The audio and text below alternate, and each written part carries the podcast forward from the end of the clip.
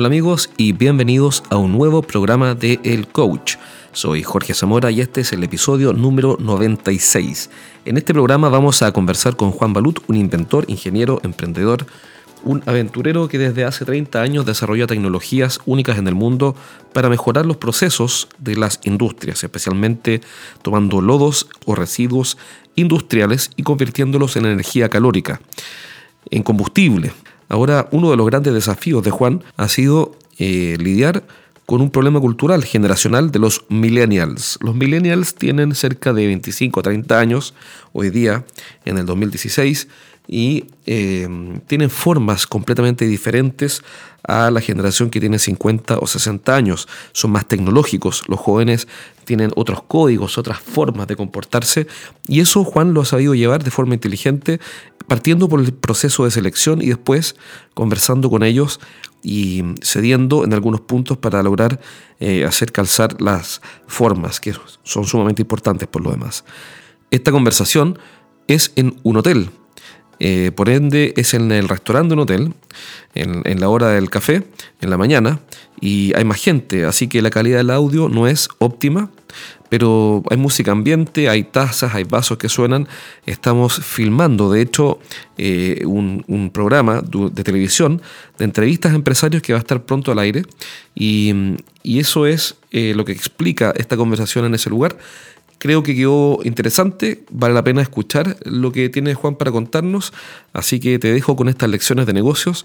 Y por último, recuerda visitarnos en estrategiasdeventa.com y descargar nuestro libro Los siete pecados de los ejecutivos de venta.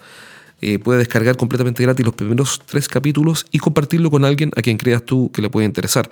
También, si quieres que te enviemos un newsletter de ocho páginas con información de negocios, déjanos un review en iTunes y mándanos a jorge.estrategiasdeventa.com la foto de ese review en iTunes eh, con, calificándonos bien y nosotros estaremos llegar este PDF de ocho páginas de información exclusiva para los clientes de nuestra consultora. Vamos con la entrevista a Juan y espero que sea de tu interés y que saques lecciones útiles para llevar tu negocio al siguiente nivel. Gracias por acompañarnos hoy día, Juan, y por venir a este programa. No, gracias a ti, Jorge. Encantado siempre de conversar contigo. Eh, Juan está, hoy día tiene, tiene varios, varios negocios y uno de ellos es una empresa de ingeniería que fabrica secadores industriales. Así es. Yo le pregunté, ¿para qué hacer secadores industriales? Porque parece un producto fome. Y me dijo, no, no es fome porque todo hay que secarlo. ¿Es así o no? Es así. Todo se seca. si uno mira lo que hay si uno mira la composición de este planeta, es 75% de agua. Por lo tanto, siempre vas a necesitar eh, operaciones de secado. Exacto. Y mm, dentro de las cosas que le pregunté era qué secaban. Resulta que hoy día secan caca de gallina. ¿Podemos hablar de las cacas de gallina un segundo? Bueno, no es tan así. hoy día uno de los temas que está tomando mucho auge es el tema medioambiental. Exacto. Y nosotros nos hemos enfocado a ese, a ese rubro y las, eh, muchas plantas generan residuos y entre ellas las, las avícolas generan unos residuos que afortunadamente tienen un poder calorífico, un poder como combustible muy, muy atractivo. Tú me comentabas que era similar a la leña Y un poco más alta incluso. Ah, tiene más sí, calorífico la... casi el 25% más que la leña. ¿Y estos residuos, por ejemplo, que ustedes queman, eh, son residuos exactamente de qué? Bueno, en las plantas faenadoras de, de agrícola se genera un residuo eh, por los lavados. Entonces, son lodos. Riles. Pasan a una planta de tratamiento de agua donde se obtiene un lodo y ese lodo es el que nosotros tomamos y le hacemos una serie de procesos para convertirlos en energía. Lo primero es secarlo porque viene muy húmedo y después se, se combustiona en una caldera con el sistema de tratamiento de gases, que hoy día es el tema más relevante medioambiental, y generamos vapor o algún otro tipo de energía térmica con este residuo. Y esto hace que reemplace perdón, los camiones de benzina o sea, el petróleo Exacto. empezamos a reemplazar por riles. Tiene, tiene dos beneficios este, este proyecto. Uno es el que tú acabas de mencionar, de reemplazar un combustible fósil como el petróleo o los gases eh, por, por, este, por este residuo, pero además se evita el costo de disposición. ¿Cuál es el costo de disposición? El costo de transportarlo hasta un vertedero y pagarle al vertedero donde... Eh, tiene un montón de beneficios. Sí, no, sí, es un proyecto... ¿Y este sistema lo inventaste tú, ¿sí Lo inventamos en el Comer. Es un hombre con liderazgo, nuestro equipo lo inventó, pero así es. eso es pura humildad. Yo sé, me consta que lo inventó Juan, así que eh, pero vamos a seguir la corriente por un minuto. El equipo lo inventó. Muchas gracias. No, te felicito, es un desarrollo, es una tecnología desarrollada en Chile. Exacto. Eh, de hecho, hemos llevado visitantes de compañías extranjeras que están acá en Chile y que nos han dicho eh, que efectivamente no lo han visto en ninguna parte del mundo. Excelente. De ahí tienes una innovación que podría impactar a nivel mundial un montón de plantas. Así es, en, eso estamos trabajando ahora. Perfecto. Oye, la otra vez fue una entrevista con una persona, que, con el Nico, y me preguntó es una pregunta que es interesante y que te la quiero hacer. Y es, ¿quién es realmente Juan Baluto? Este gallo me dijo, ¿quién es realmente Jorge Zamora? Oye, y realmente es como si no tuviera una doble vida. Entonces te deja así como medio en las cuerdas. Entonces te hago la pregunta a ti. ¿Quién es realmente Juan? Bueno, Juan Balut es un hombre de familia. para mí todo lo que hago lo hago pensando en mi familia, en mi señora y en mis hijos. Eh, apasionado por, por mi pega. Realmente eh, esa es mi segunda pasión en la vida, digamos, después de mi familia. Y estudié ingeniería, ingeniería civil mecánica, y he aprendido a, a vender, a gestionar y a relacionarme con los, con los clientes de una forma, eh, como decimos en Chile, a golpe y porrazo. A golpe y porrazo. Exacto. Eh, este último tiempo hemos tratado de, y lo estamos logrando de profesionalizar el tema ventas y nos ha resultado muy bien, entre ellos con la ayuda tuya. Sí, pues gracias también por la confianza. Eh, cuéntame sobre tu infancia, tu familia, ¿cómo es? Mi familia, eh, mi familia es del sur. mis viejos partieron viviendo en Talca, ni siquiera en Talca, en un pueblito que queda hacia la cordillera, San Clemente. Mira, se conozco. cuando yo tenía siete años, mis padres decidieron mudarse a Santiago. Y yo siempre tuve afición por los trabajos manuales, la mecánica automotriz, me gustaba mucho. Cuando di la prueba de aptitud en ese tiempo, no la PSU, claro, eh, yo estaba, quería... Andrés Bello, creo que tomando la, Exacto. La prueba. y yo quería estudiar mecánica automotriz, pero eh, un tío, eh, un tío nuestro, eh, me dijo que era muy bueno para jugar naipes con mi padre. Agarra el, el, fajo de naipes y me dice, mira, esto es la ingeniería mecánica. Y saca una carta y me dice, y esta es la mecánica automotriz.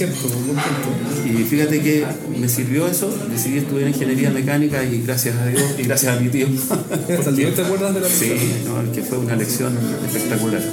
Oye, y mm, cuando me hablas de, de, tu familia, como tú te defines como un hombre de familia, eh, ¿qué es lo que más te apasiona dentro del, gran tema que es tu familia? ¿Qué es lo que te mueve? ¿Qué es lo que, que te hace vibrar? Tú me contaste que tienes unos hijos que son emprendedores también. Bueno, tengo tres hijos maravillosos que les gusta mucho el tema del emprendimiento. Eh, ellos estudiaron ingenierías, pero más del área comercial, industrial, no, las ingenierías duras, mecánicas, como las que estudié yo. Y, la verdad es que yo me entretengo mucho ayudándolos en el tema mecánico para sus emprendimientos. Eh, así que yo sigo trabajando cuando llego en la tarde a mi casa, porque obviamente los apoyo a ellos. ¿Qué se siente trabajar con los hijos en, una... ¿Qué se sienten dos cosas? Primero, que ninguno te haya hecho caso porque tú querías que fuera ingeniero mecánico y trabajara contigo. y segundo, eh, ¿qué se siente ver que se van en la dirección contraria a emprender con una mayonesa orgánica que es extraordinaria eh, y, partir un camino que tú no hiciste igual, tú te fuiste por otro lado industrial, eh, una empresa que entiendo que ya existía y de cual hoy día eres socio. Eh, ¿Qué se siente las dos cosas? Claro. Mira, la primera pregunta respecto de, lo que ellos decidieron, se lo respeto plenamente. O sea, ellos son, grandes, tienen su. Respeto su decisión. Respecto de lo, de lo segundo. Perdón, ¿cuál es La segunda es, eh, ¿qué se siente ver que, que, se van no trabajar contigo y estudiar lo que tú quieres? Uno proyectaría eh, que los hijos de uno fueran, vayan en este camino y sean por otro lado, por, mayonesa, eh, eh, ¿cómo se llama? Eh, Orgánica. orgánica, Sí. hecha en base a soya, eh, con una cocina metida en la casa, eh, partiendo por viento y marea. Sí, no, yo lo encuentro genial eso y me, siento muy orgulloso de que, de que sean empeñosos, ¿no? porque eso, eso es un tema que uno a veces echa de menos en, en- en muchos muchachos de ahora, el, el- el empuje, la perseverancia y de, de hacer la pega, digamos. Hay muchos que apuntan más bien a temas gerenciales, a temas más, más superficiales. Ellos están desde la venta hasta eh, la compra de suministro, pasando por toda la por toda la gama de actividades que requiere una empresa como esa. Cuando, cuando hablamos de, de que estos muchachos jóvenes a veces les falta ese empuje, esas ganas, digamos las cosas como son, estamos hablando de los millennials. Así es. Porque en tu empresa y en, otro- otras, en otras áreas en que te desempeñas ha tocado eh, trabajar con millennials, conversar con ellos. Así es. Y tú eres un hombre joven, pero ellos son aún mucho más jóvenes. Ajá. Y has tenido que adaptarte a, a que te manden WhatsApp en vez de, de conversar contigo. De conversar conmigo. ¿Qué es lo más difícil de trabajar con millennials? Eh, ¿Puedo hacer esa pregunta, señor productor? Sí, por supuesto. bueno, yo creo que uno, Porque el, lo- pro- el productor es millennial, por eso le pregunto. u- uno de los temas es lo que te acabo de mencionar, esta, esta falta de perseverancia. ¿ya? Por ejemplo, yo me acuerdo cuando partí en este tema, yo trabajaba, si era necesario, los fines de semana, feriados, festivos. Hoy día los millennials te cuesta un mundo. Que trabaja entre una viernes. que-. Eh, y, y lo otro es esto de son demasiado tecnológicos. Yo creo que en el área que yo manejo en la empresa, que es el área de ventas, eh, uno necesita, sobre todo en el área de ventas B2B, como, como lo que hacemos nosotros, eh, necesitamos el contacto con el cliente, la conversación. Uno Claro. necesita ponerse en los zapatos y en los pantalones del- de, la otra persona. Un secador industrial de lo que vendes tú, ¿cuánto millón de dólares? Por ahí, dependiendo del tamaño, incluso más. Entonces, cuando un gallo, bueno, cuando el gerente de operaciones de una empresa, oye, cuando, cuando le vende eh, un millón de dólares, el gallo lo que nos espera es un WhatsApp, No, me imagino. no. Y el mail es, es para partir conversando. ¿ah? Te mandas la cotización por mail, pero, pero después viene todo un análisis técnico, no es, no es la venta al retail, por ejemplo. Tú mandas la cotización, te llega la orden de compra y despachas. Aquí no, ahí. Los proyectos son de largo aliento, pueden durar un año, un año y medio, son proyectos de inversión Y donde los millennials se, se empiezan a quedar atascados en las formas, ¿o no? En la forma, sí. ¿Cuáles son las formas de los millennials que más te han costado, que más te ha costado adaptar, por ejemplo? ¿Cuáles son las cosas que ellos hacen y que tú decís, oye, no hagan más esta cuestión porque... Por ejemplo, mandarle una cotización a un cliente y después de tres días no haberlo llamado para saber si siquiera la recibió, digamos. Claro, ¿no? claro, exacto. Eso es lo primero que yo, en mi área, a los, a los muchachos jóvenes que trabajan conmigo, les, les- les digo, oye, mira, aquí el contacto persona, personal es súper importante. Y, y cuando, cuando tú les dices ellos, eh, eso a ellos, eh, ¿cómo lo toman? ¿Entienden el mensaje? Les cuesta, pero sí, no, en general no puedo quejarme. Ya. No puedo quejarme. ¿Y quién es el que tuvo que adaptarse, ellos o tú? Yo creo que hay una posición intermedia. ¿ah? ¿Y todos se adaptaron o algunos tuvieron problemas? No, mira, eh, en ese sentido, eh, quiero contarte cómo selecciono yo a, mi- a mis ingenieros. Ah, ya tienes un método para reclutar Sí, millennials. Sí, la, la verdad es que eh, cuando yo quiero contratar un, un- un nuevo personaje para mi área, normalmente tiene que ser ingeniero. Puede ser mecánico, puede ser químico, lo que sea. Eh, porque yo pienso que una persona que obtuvo el, título de ingeniero es un tipo con inteligencia bastante buena, digamos. Pero yo me fijo y las conversaciones y las entrevistas nunca les hago preguntas técnicas, sino que converso con ellos. Perfecto. Para, para- para calificar sus habilidades blandas, como se llama. Su empatía, su sociabilidad, su manera de comunicarse. Y, y eso es lo que privilegio en la selección. El resto lo pueden aprender. Claro. Porque si aprendieron todos los ramos de, de la escuela de ingeniería, cualquier cosa que tú les enseñes desde el punto de vista técnico lo van a aprender. ¿Cuál es el mejor consejo que le darías a, a Juan Balut, de, pero un Juan Balut de 20 años? Uh, difícil pregunta, pero yo creo que... eh, No te casas, no voy a decir eso. No, no, no, Ah, ya, no, por ningún motivo. Porque tu señora puede estar viendo No, yo creo que el consejo que le daría a cualquier muchacho de 20 años No, que... a Juan Balut. A Juan Balut, bueno. ¿Qué cosas podría hacer Juan? O sea, ¿qué cosas Juan no debería hacer? O, o que debería haber ¿Qué hecho. debería haber hecho? Yo creo que el consejo que le daría a Juan Baluta a los 20 años, con la experiencia que tengo hoy día, es haberme preparado mejor en las áreas que tengo a cargo hoy día. ¿Cómo cuál? El área de comercial, digamos, el área de venta. ¿Y qué pasa con la formación universitaria o la formación académica? ¿No es, no es todo lo que tú necesitas? No, yo creo que cuando yo pasé por la Escuela de Ingeniería de la Universidad de Chile, en el área comercial, en el área de ventas, no, no vimos nada. Entonces uno sale muy, muy en, el- en la ingeniería dura, digamos. Ahora eso está cambiando. eh, Me consta, de hecho me invitaron a mí el otro día Exacto. a la dirección de ingeniería mecánica. Exactamente, cada departamento lo está haciendo a su nivel. Yo pertenezco a ese consejo, se llama Consejo de, consejo de Asesoría Empresarial, Eh, Consejo Asesor Empresarial. Y el objetivo de ese consejo es eh, generar cambios en el plan de estudios de la carrera para acercar un poco más a la realidad eh, industrial a los ingenieros recién egresados. ¿Son cuadrados los ingenieros, sí o no? Te voy, te voy a contar una- las experiencias que me ha tocado al, al entrevistar y contratar eh, ingenieros.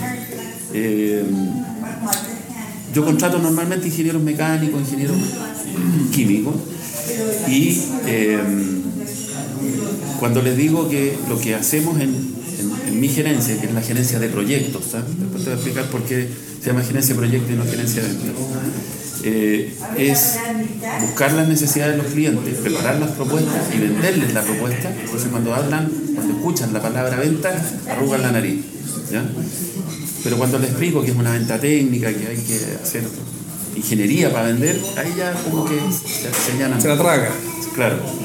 Pero hay gente que aún así, después de, se siente un poquito incómoda teniendo que Es como interactuar con los Es clientes. como de segundo nivel vender, es como, ¿o no? Es como percibido como una, una, una categoría Es que cuando a ti te hablan de vender, de, de ser vendedor, te imaginas un- una persona con un maletín tocando el timbre en una casa Claro, vendiendo no sé, aspiradora, aspiradora, claro. Claro. Eh, pero cuando ya se dan cuenta que es una venta técnica y, y que tienes un desafío de ponerte en el lugar de tu cliente y eh, resolverle su dolor en el fondo, eh, es muy entretenido, muy entretenido. Los, los muchachos que están hoy día conmigo disfrutan ese, ese tema y están súper motivados. Pero, entonces no son cuadrados, vienen formados de una cierta manera, pero están abiertos a aprender. Están abiertos a aprender.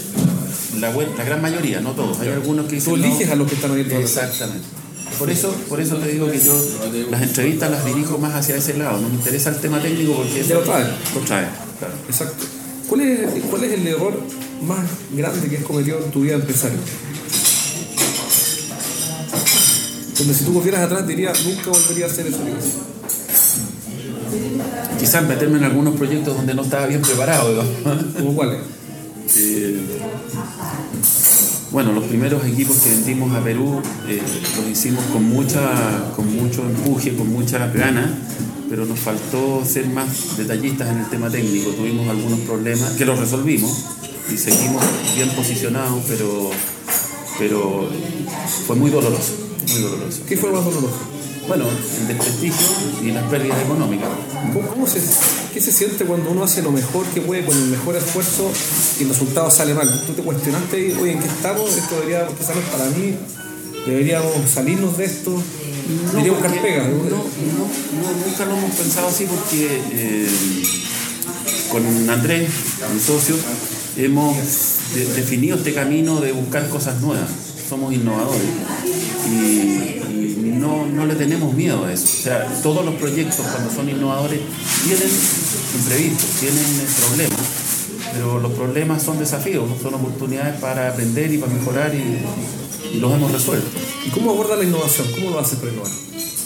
Bueno, hay que estar actualizándose, hay que estar atento a lo que ocurre en, en el ambiente en, que- en el que nos movemos y siempre aparecen ideas nuevas. ¿Cuál es, la, ¿Cuál es el mayor éxito que has tenido como empresario? El mayor éxito yo creo que es estar hoy día, ser parte de un equipo que es, reconocido mundialmente, porque estamos exportando y estamos instalados en algunos países. O sea, para, para exportar no solamente hacer hoyitos en la, en, en la, en la minería o, o mandar vino o pescado, digamos, también uno puede desarrollar en sí tecnología. Exacto. Pero eso, eso como, no sé si te de acuerdo, pero como que la gente cree que, que en Chile hay que vender materias primas o productos que tengan bajo nivel de elaboración en general. Eh, pero tú estás mostrando que no, porque se puede No, desarrollar no, sí tecnología. se puede desarrollar. ¿Tenemos complejo de inferioridad los chilenos en ese sentido, sí o no? Eh, no, no, no, no creo, yo creo que falta la determinación que te, men- te mencionaba yo, la, la decisión de hacer cosas, de inventar cosas. ¿Decisión y determinación de quién? ¿Del ingeniero, del director de la empresa, de la gerente? Yo creo que de- del equipo completo, del equipo completo, de, los dirigentes para dar las, las pautas y, y la gente de abajo para tomar eso y, y convertirlo en un producto que sea satisfactorio para Pero cuando uno en Chile se equivoca o fracasa, te etiquetan. Este gallo le fue mal. Gallo fracasó. Yo creo que ese es un gran error. Hay algunos países donde el, el que ha fracasado lo, lo valoran muchísimo, porque si está ahí, a pesar de un fracaso, es porque el tipo ha sabido resolverlo. Y hoy día, tú sabes que todas las industrias se hacen con muchos fracasos y buscando el éxito, digamos.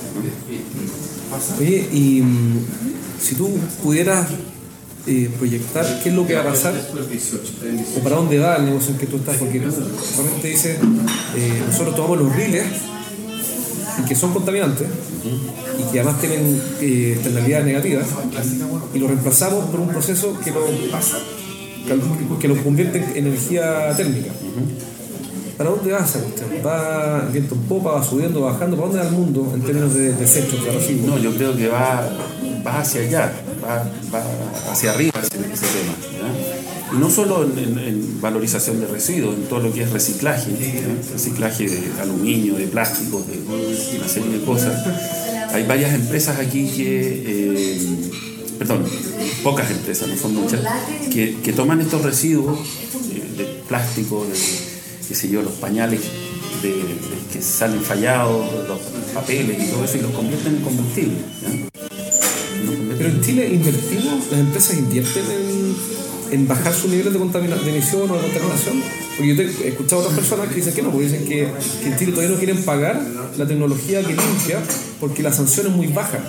Entonces el chileno En no eso- tiene miedo a la sanción. En eso estoy de acuerdo, en eso estoy de acuerdo. Yo creo que mientras no Contamina haya... es barato, digamos, no el Santa Marta sí, y no, yo estoy de acuerdo con eso. Yo creo que mientras no tenga, mientras el costo de contaminar no pague las inversiones, no, no hay motivación, Es digamos. decir, el chileno, bajo este punto de vista, es un inconsciente. Porque solamente se movería si tuviera los incentivos económicos necesarios para moverse. Mientras contamina. Bueno, y eso es En términos generales, por supuesto. Sí, yo creo que es una verdad lo que tú estás diciendo, pero yo creo que esa- ahí es donde hay oportunidades para empresas como la nuestra.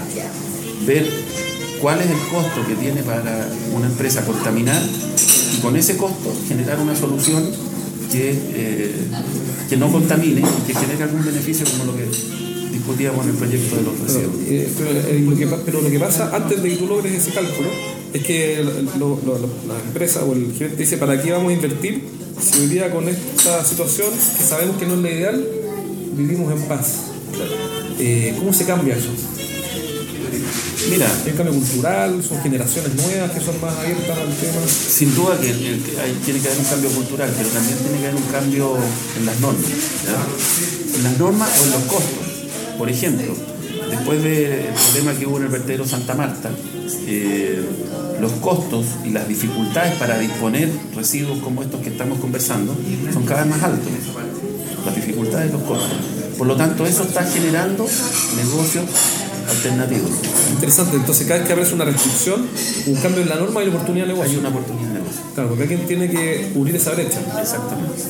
Oye, eh, dentro de la, de la, de la innovación en energías no contaminantes, eh, ¿cuál, es el, cuál, es la, ¿cuál es la tecnología, cuál es el producto, cuál es el servicio que se va a tomar los próximos cinco años? Yo creo que esta papita que, como dices tú, que estamos viendo ahora nosotros en eh, esta valorización de residuos, es, es un tema que está tomando mucho auge. ¿En Chile o en el mundo? Bueno, como, como comentábamos hace un rato atrás, esto fue en Chile, lo desarrollamos en Chile. ¿No se desarrolla en otra parte? No, Mira. por lo menos no, no tenemos antecedentes nosotros. Y como te decía, este gerente de, de la- de una empresa suiza que está acá en Chile nos dijo que no lo había visto en ninguna parte del mundo. Yo recorre todas las plantas de su, de su matriz, digamos. Eh, así que yo lo, yo lo veo con buenos ojos este, este tema de valorizar los residuos como combustible o como otras otras alternativas, pero que no es el negocio nuestro. El negocio nuestro está por el lado de las energías. ¿Cómo, cómo partiste el negocio de los secadores industriales? ¿Existía la empresa? ¿La formaste de cero? ¿Es verdad que te tocó dormir incluso en las plantas Así es. de procesado pescado en el suelo como buen ingeniero ahí agarrando? Mira, nosotros partimos el año 81. eh, en en el año 81 había una recesión, una baja de actividad económica importante.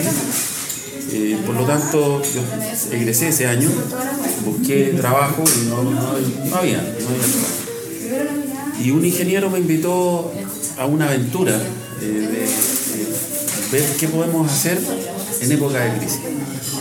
Dijimos ahorro energía, eficiencia energética, Allá estáis hablando de eficiencia energética en el 81. el 81. ¿En el 81 nadie hablaba de esto? No, partimos con eso. Mira. Partimos con eso. Y empezamos a buscar las empresas que eran grandes consumidores de energía térmica, petróleo me refiero.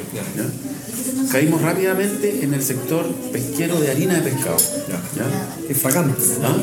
Que es fragante. Era fragante. Ah, era fragante. Sí. Pues ya, ya no, el Talcahuano ya no tiene este problema. No, ya no. está- Ah, no. No, no. Se ha hecho inversiones importantes en el tema medioambiental, en los cambios de proceso y eso ya, ya está resuelto. Que un poco, lo- un poco lo que conversáis todos esos minutos sobre las normas que han ido cambiando y le exigen más. Claro. Antes era llega y métele guataje nomás y, y- Entonces, eh, como te decía, empezamos, incursionamos en la industria pesquera, desarrollamos algunas soluciones que funcionaron eh, y al poco tiempo nos pidieron de otros países pesqueros, como Ecuador y Perú. Eh, Perú fue un negocio, un mercado mucho más grande que el chileno, estamos hablando 3, 4 veces en cantidad de... ¿En qué año llegaste a Perú a hacer el negocio? En el 88 fuimos la ¿Cómo primera era hacer vez. negocios en Perú en el año 88 y cómo era hacer negocios en Perú hoy día para una empresa chilena que está partiendo? Porque básicamente era tú con otro ingeniero más que diseñaban estas máquinas, eh, desarrollaban tecnología y las metían a eficientar procesos. Exacto. Mira, el año 88 la, la mayor complicación que había era un tema impositivo allá. Por ejemplo, en el año 88 eh, Perú era bastante menos estable eh, socialmente, en el sentido que había la guerrilla, eh, en esa época habían... Y las normas eran, eran bien especiales porque estaba todo el Estaba senderos funcionando a a, full, a plena, a plena así, como, así, capacidad. como, así como tus calderas, estaba a toda velocidad. Exacto. Claro. Eh, y Te da miedo ir para allá, ¿o ¿no? era, era riesgoso. señor te decía, oye Juan, eh, Era fue la última que, la última vez que nos veamos. Era riesgoso por ese tema. No, pero mira, en la costa donde nosotros nos movíamos no había gran problema con sendero, era más hacia la selva. Y el otro tema, no sé si tú te acuerdas, del 83 para adelante hubo una, una epidemia de cólera que fue bien eh, complicada allá en Perú, generó harto, harto, harto drama. Eh, pero yo te diría que desde el punto de vista de negocio lo, lo más complicado era que había muchos impuestos para las importaciones a Perú. ¿ya? Yo recuerdo que un cliente pagó 120% sobre el, vapor- el valor CIF de impuestos. Por lo tanto, Y esa plata fue parada de Montesinos, creo. no, no, no, en esa época estaba Alan García, Ah, perdón. en el primer periodo. Ya. ¿ya? Entonces fue a parar la cuenta de Alan García. No lo sé. No, sí, Alan García es una extra- extraordinaria persona que nunca le roba un peso a nadie. que Exacto. hay que hablar así. Bueno, y por lo tanto, al poco tiempo tuvimos que instalarnos allá y empezamos a fabricar con un acuerdo con una maestranza local, y empezamos a fabricar equipos en Perú y, y tuvimos, no sé, 20 años muy buenos eh, en la industria pesquera. Ahora estamos orientando todo el esfuerzo nuestro a la, a la industria minera. ¿Por qué este cambio? Porque tanto en Chile como en Perú se dictaron leyes de pesca que limitaron los, los- los recursos para racionalizar la industria. Y eso eh, que produjo que ya no hay más inversiones en, nuevas plantas, solamente hay procesos de mantención, renovación. eh, entonces no hay, no hay un volumen de negocios in- interesante. digamos. ¿Qué opinas, qué opinas tú de esas leyes de pesca que hay eh, hoy día vigentes? Desde el punto de vista eh, medioambiental y del recurso creo que son, son muy buenas. ¿verdad? Y, y le pusieron le pusieron cota a, a- a esta, ¿La sobreexplotación? a la sobreexplotación. Sí, sí. O sea, para que te tomes una idea, Perú en sus mejores años trajo 13 millones de toneladas de, de pescado en un año. 13 millones de toneladas de En pescado en un año. Claro, hoy día no creo que lleguen a las 3 millones de toneladas. 3 o 4. Perfecto. Chile pasó algo parecido. ¿Y cuánto está Chile más o menos? Chile es como un tercio de, Ah, de Perú. más o menos. Oye, eh, y cuando tú decides ir a, a Perú a hacer este negocio, ¿cómo partes? ¿Partiste de cero? ¿Te compraste una empresa? ¿Se asociaron con alguien? Partimos, los primeros años vendíamos desde acá, fabricábamos en Chile y solamente exportábamos. Y al poco tiempo nos empezó a aparecer competencia en Perú. ¿ya? No te olvides que en el año 88 estaba todo en manos del Estado, los bancos, la, la industria pesquera. Había una sola empresa, se llamaba Pesca Perú. Los privados no podían hacer harina pescado, pero todo- aún hacían. aún así Ah, hacían igual. Sí, hacían igual. así sin, Sí, había un resquicio que, Ah, de la ley que les permitía y, claro, como todos los resquicios, pues, Oye, cuando partieron, entonces ya te, tocó hacer, te tocó hacer servicio militar acá y también en Perú, en el fondo. claro. Servicio militar en el término que tuviste que partir ahí. Exacto. ¿Qué fue lo más difícil de esa época? Bueno, Lo bueno, más extremo, que lo tú digas a tus hijos, oye, ¿sabes qué? A mí me tocó pasar por esto. en, en Perú, Acá ya en Perú. mm, yo creo que lo, lo más difícil de cuando uno está armando un, un negocio es, es estar lejos de la familia. Yo creo que es un tema súper súper relevante. Quizás por eso mis hijos han tomado otro rumbo. ¿no? Eh, yo pasé mucho tiempo fuera, me perdí épocas eh, bonitas de mi vida. Tú, si volvieras atrás, ¿cambiarías eso? Sí, no, le diría, chao con el negocio. pondría millennials. Te podrías millennials, que era lo que hablábamos hace un rato. Sí. Te salía un poco más en ti, menos en el, en el, en el emprendimiento. Yo creo que ese es otro consejo que le daría al A Juan Perú de 20 años de le 20 venía- años, sí. ¿Cómo encontráis ese equilibrio? ¿Cuándo dejáis de correr y buscar otros lugares perjudicando un espacio para la familia? Porque hay un punto después del cual empieza a perjudicar y un punto antes del cual te está ayudando. ¿Dónde está ese punto? Yo creo que es una decisión, no, no es un punto así de una ecuación, es uno el que tiene que decir, mira, yo creo que hasta aquí estamos bien, de aquí para adelante ya es, es exceso. Y Es una decisión. una decisión. ¿no? ¿Y qué es lo que te fija esa decisión? ¿El corazón el que manda ahí? Es una decisión de vida, de vida. O sea, yo quiero, ya, yo creo que ya tengo lo suficiente para dedicarme a mi familia, para dedicarme a vivir. Buen punto, porque si uno no dice ya tengo lo suficiente en algún minuto, nunca va a tener lo suficiente. Porque nunca, nunca es suficiente. La mayoría de la gente piensa que nunca es suficiente y no para nunca. Eh, siempre se habla, se- se- hoy día los empresarios están satanizados, son como, eh, para la prensa son como eh, la reencarnación del anticristo, así, con colmillos, cuernos, se comen a las guaguas y explotan a la gente. ¿Qué pensáis tú de los empresarios? Yo pienso justamente lo contrario, creo que los, empresarios son los que dan las oportunidades de, trabajo, las oportunidades de, que la gente que no quiso emprender tenga un, trabajo. Y, mucha, mucha gente opina que el empresario es, es casi como un pulpo que agarra todo lo que puede, pero hay historias como la nuestra en que ser empresario ha sido súper difícil, súper duro, alto sacrificio. Entonces yo creo que hay que mirar, hay que mirar con calma. ¿Tú has dado muchas oportunidades Sí, creo que sí. y te han fallado cuando te has, dado esa oportunidad? Sí, muchas veces. ¿Y qué pasa cuando tú das una oportunidad y te fallan? Y le, le ayudas a una persona para que prospere y esa persona te traiciona. ¿Te han traicionado alguna vez? Sí. ¿Y qué haces? ¿Dejas de ayudar? No, porque yo creo que eh, son contados con los dedos de una mano, digamos, ¿ya? Y no, uno no puede catalogar a todos por uno por otro. O sea, son más las satisfacciones que, la, Sí, que sí, los sí. ¿Qué, qué negocio te habría gustado hacer? Eh, si hubiera tenido los recursos, el tiempo, los contactos. ¿Qué negocio te habría gustado hacer? Aparte de las mayonesas que te contabas que estás haciendo con tus hijos. No, pero ese negocio es de mis hijos. Yo, yo soy asesor. Yo soy asesor externo. Eso es lo mejor, la opción más cómoda. Uh, eh, creo que me habría gustado tener un restaurante. Un restaurante. Sí, Mira, restaurante de comida palestina. Descendiente, palestino. sí, palestino y sirio. Palestino y sirio. Palestino por el lado de mi padre, sirio por el lado de mi madre. Bueno, para los negocios los gallos. ¿no? Algo parece, Sí, porque venden alfombra hace como 4.000 años que vienen vendiendo alfombra. Oye, ¿y restaurante que de comida palestina? Me da lo mismo, pero creo que el tema del restaurante es un tema muy grato, muy, muy social. Yo creo que eso es lo que te quería preguntar. ¿No será que te gusta la idea del restaurante para poder conversar con las personas? Es que Salir un poco del mundo de las máquinas y la ingeniería. bueno, es que esa es la parte que me gusta a mí hacer en, en- en- en esta, en este proyecto que tenemos. Eh, yo soy el que, que- la, la- la cara visible de la empresa. Yo soy el que relaciona a la empresa con el exterior. Y, me, me, me siento cómodo, me acomoda hacer ese trabajo. ¿Cómo es emprender en Chile? ¿Es una locura en Chile? No, no, yo creo que Chile tiene un montón de oportunidades. Un montón de oportunidades. Un país que tiene hartos problemas que resolver. Así que es cuestión de dedicarse.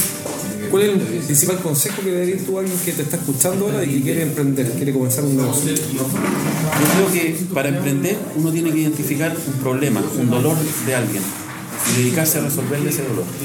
¿Qué, consejo le darías a esta persona que, que está partiendo un negocio y dice voy a tener que pasar una travesía por el desierto que es dura? Tú pasaste por el desierto también, ¿no? Y mis hijos lo están haciendo muy bien, el mismo camino. ¿Qué consejo le das a alguien que está en la mitad del desierto y dice allá al fondo se ve la salida? Tienes dos opciones, o te vas para atrás o le pones con todo y llegas a la meta. ¿Y cómo, cómo tomar esa decisión? ¿Cómo se decisivo o retrocedo? Yo creo que es una decisión de vida también. Yo creo que también es una decisión de vida. Cuando un emprendedor comienza, el camino parte del desierto. Y ahí al fondo se ve Canadá. Canadá, ¿no? Entonces dice, oye, eh, ¿Canadá o no? ¿Sí? ¿Qué productor? ¿Canadá? No tenía idea. Se, se ve, se ve el, para- el- el paraíso. digamos. Eh, pero uno dice, oye, pero si sigo por este camino, capaz que no llegue. Pero si me devuelvo y no sigo, capaz que tampoco llegue. Y me arrepiento. Y me arrepiento. Mira, te, te ¿Qué- voy a contar, te voy a contar, profundizar un poquito la historia de cómo partimos nosotros. Eh, este ingeniero que me invitó a esta aventura, eh, ¿Tu socio actual? no, es otra persona. Eh, partimos, nos empezó a ir relativamente bien, teníamos altos y bajos. En algún minuto yo dije, voy a, voy a ver si, si puedo echar marcha atrás. Eh, y empecé a, a postular a trabajos que aparecían en el Mercurio. Me llamaron de uno. Pasé todo el proceso de selección, quedé seleccionado. Era una, una empresa pesquera de Iquique. Y Era, de la martización, ¿no? Que- no, no, no, no. En ese tiempo no existía no, bromas. Oye, y ahí empezaron varios dramas. Primero, ya había hecho un camino. Miraba para allá y miraba para atrás. Y estaba el tema familiar, porque significaba que yo me tenía que ir fuera de Santiago. Tomé la decisión de seguir para adelante. Y no estoy arrepentido. Pero, pero, pero uno pasa a ser un gran incomprendido. Yo creo, cuando uno dice, que a mí también me ha pasado, pa- estar en la mitad del desierto y mi señora me dice, oye, el desierto se ve bastante largo, ¿por qué no buscáis una pega? Y hablamos del desierto otro día y uno dice, ¿sabes qué? No, yo sigo. Yo tuve la suerte que todavía estaba soltero, así que Ah, lo ya. pude hacer. ¿ya? Y bueno, y efectivamente, cuando fui a hablar con el gerente de la compañía para decirle que no me iba a pero estáis loco. Sí, ¿Qué pasa con eso cuando te dicen, yo tengo una, una ahora que te escucho tengo una idea, que a todos los emprendedores alguna vez nos han dicho, estáis locos. ¿Estás de acuerdo con eso, no? pero es que yo creo que hay que ser un poco loco, un poco jugador, un poco tabú, digamos, ¿no? Claro, porque, porque para emprender uno pasa a ser un gran incomprendido. Por ejemplo, a todos nos han dicho, oye, pero ¿para qué vaya a emprender si podrías contratarte en esto? ¿O para qué para hacer este nuevo negocio si ya tienes uno que funciona? Claro.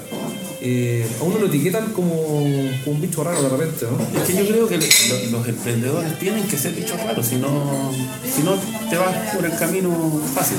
Y ese camino fácil, eh, ¿qué pensáis tú de ese camino fácil? Que, que sería no emprender. ¿Es más fácil ese camino? ¿O depende de las personas? No, depende de las personas. Y claro, es, lo más inmediato. O sea, tú entras y, y además no tienes responsabilidades mayores, digamos. Eh, y hay gente que se acomoda y se ordena en ese esquema en su vida y le va súper bien. una persona, y quiero preguntar tu opinión, que decía que como está el mundo hoy día, es más seguro ser emprendedor que empleado. Yo creo que sí. ¿Estás de acuerdo? Efectivamente, sí, porque los proyectos hoy día son mucho más, más acotados.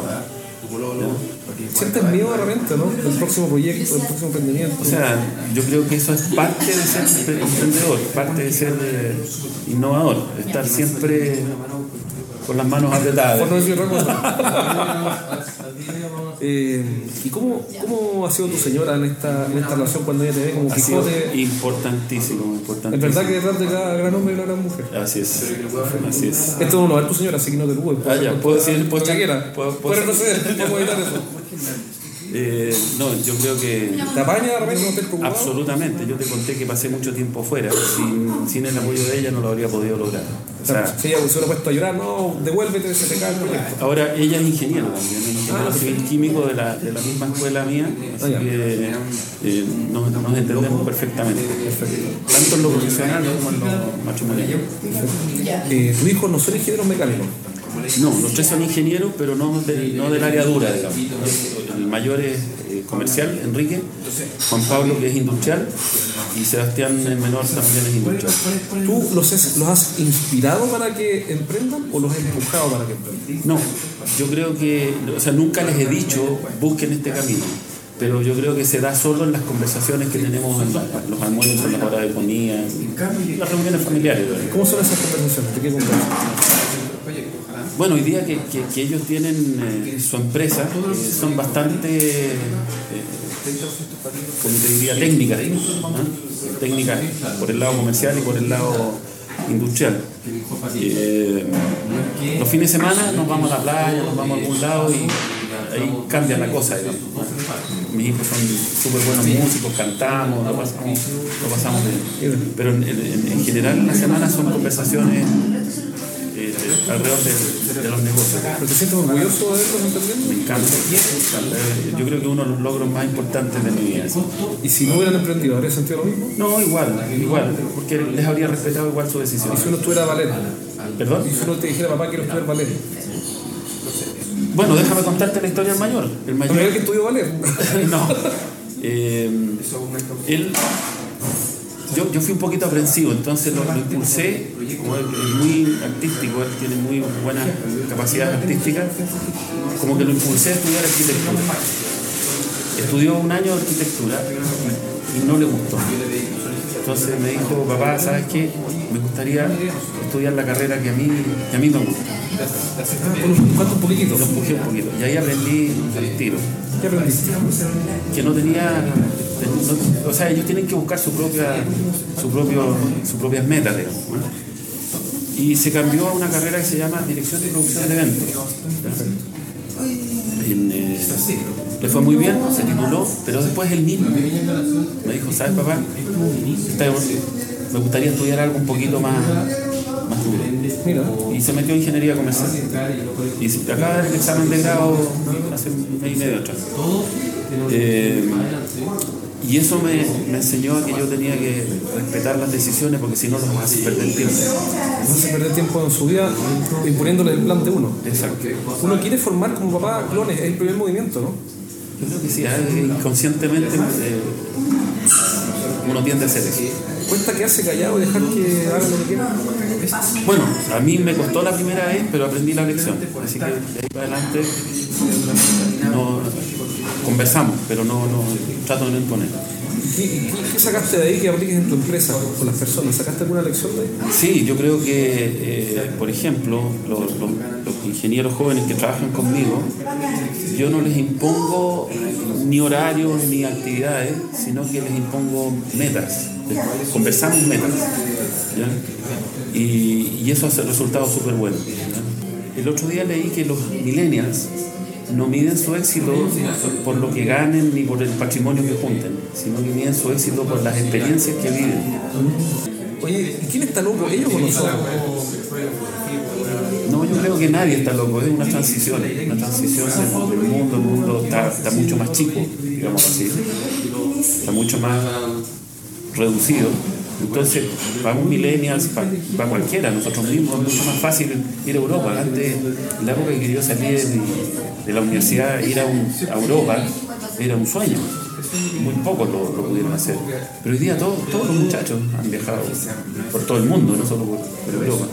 Es mucho más difícil hoy día seducirlos y cautivar esos talentos para que se queden. Así es. ¿Y cómo lo haces para que se queden? Esos talentos no se te vayan a Europa a andar en surf o tirarse en monopatín por, por Farallones. Bueno, yo creo que ahí ese, ese es un desafío interesante pa- para uno, liderar un grupo, no ser jefe, sino que ser líder y, y ser un líder atractivo para, para- para que se entusiasmen con, con lo que hacen, para que viven con lo que hacen y, y se queden. Pero nosotros nos, nos enseñaron cuando chicos a que teníamos que dar la solución, dirigir, ser el mejor. No, yo creo que eso ha cambiado. Yo creo que hoy día, sí, hay que ser el mejor, pero, pero no imponer. Que hay que dar directrices y que ellos elijan eh, libremente cómo es el camino para ser el mejor. ¿Cómo van a ser ellos cuando tengan 60 años, creo? No me lo imagino. Nadie se lo imagina.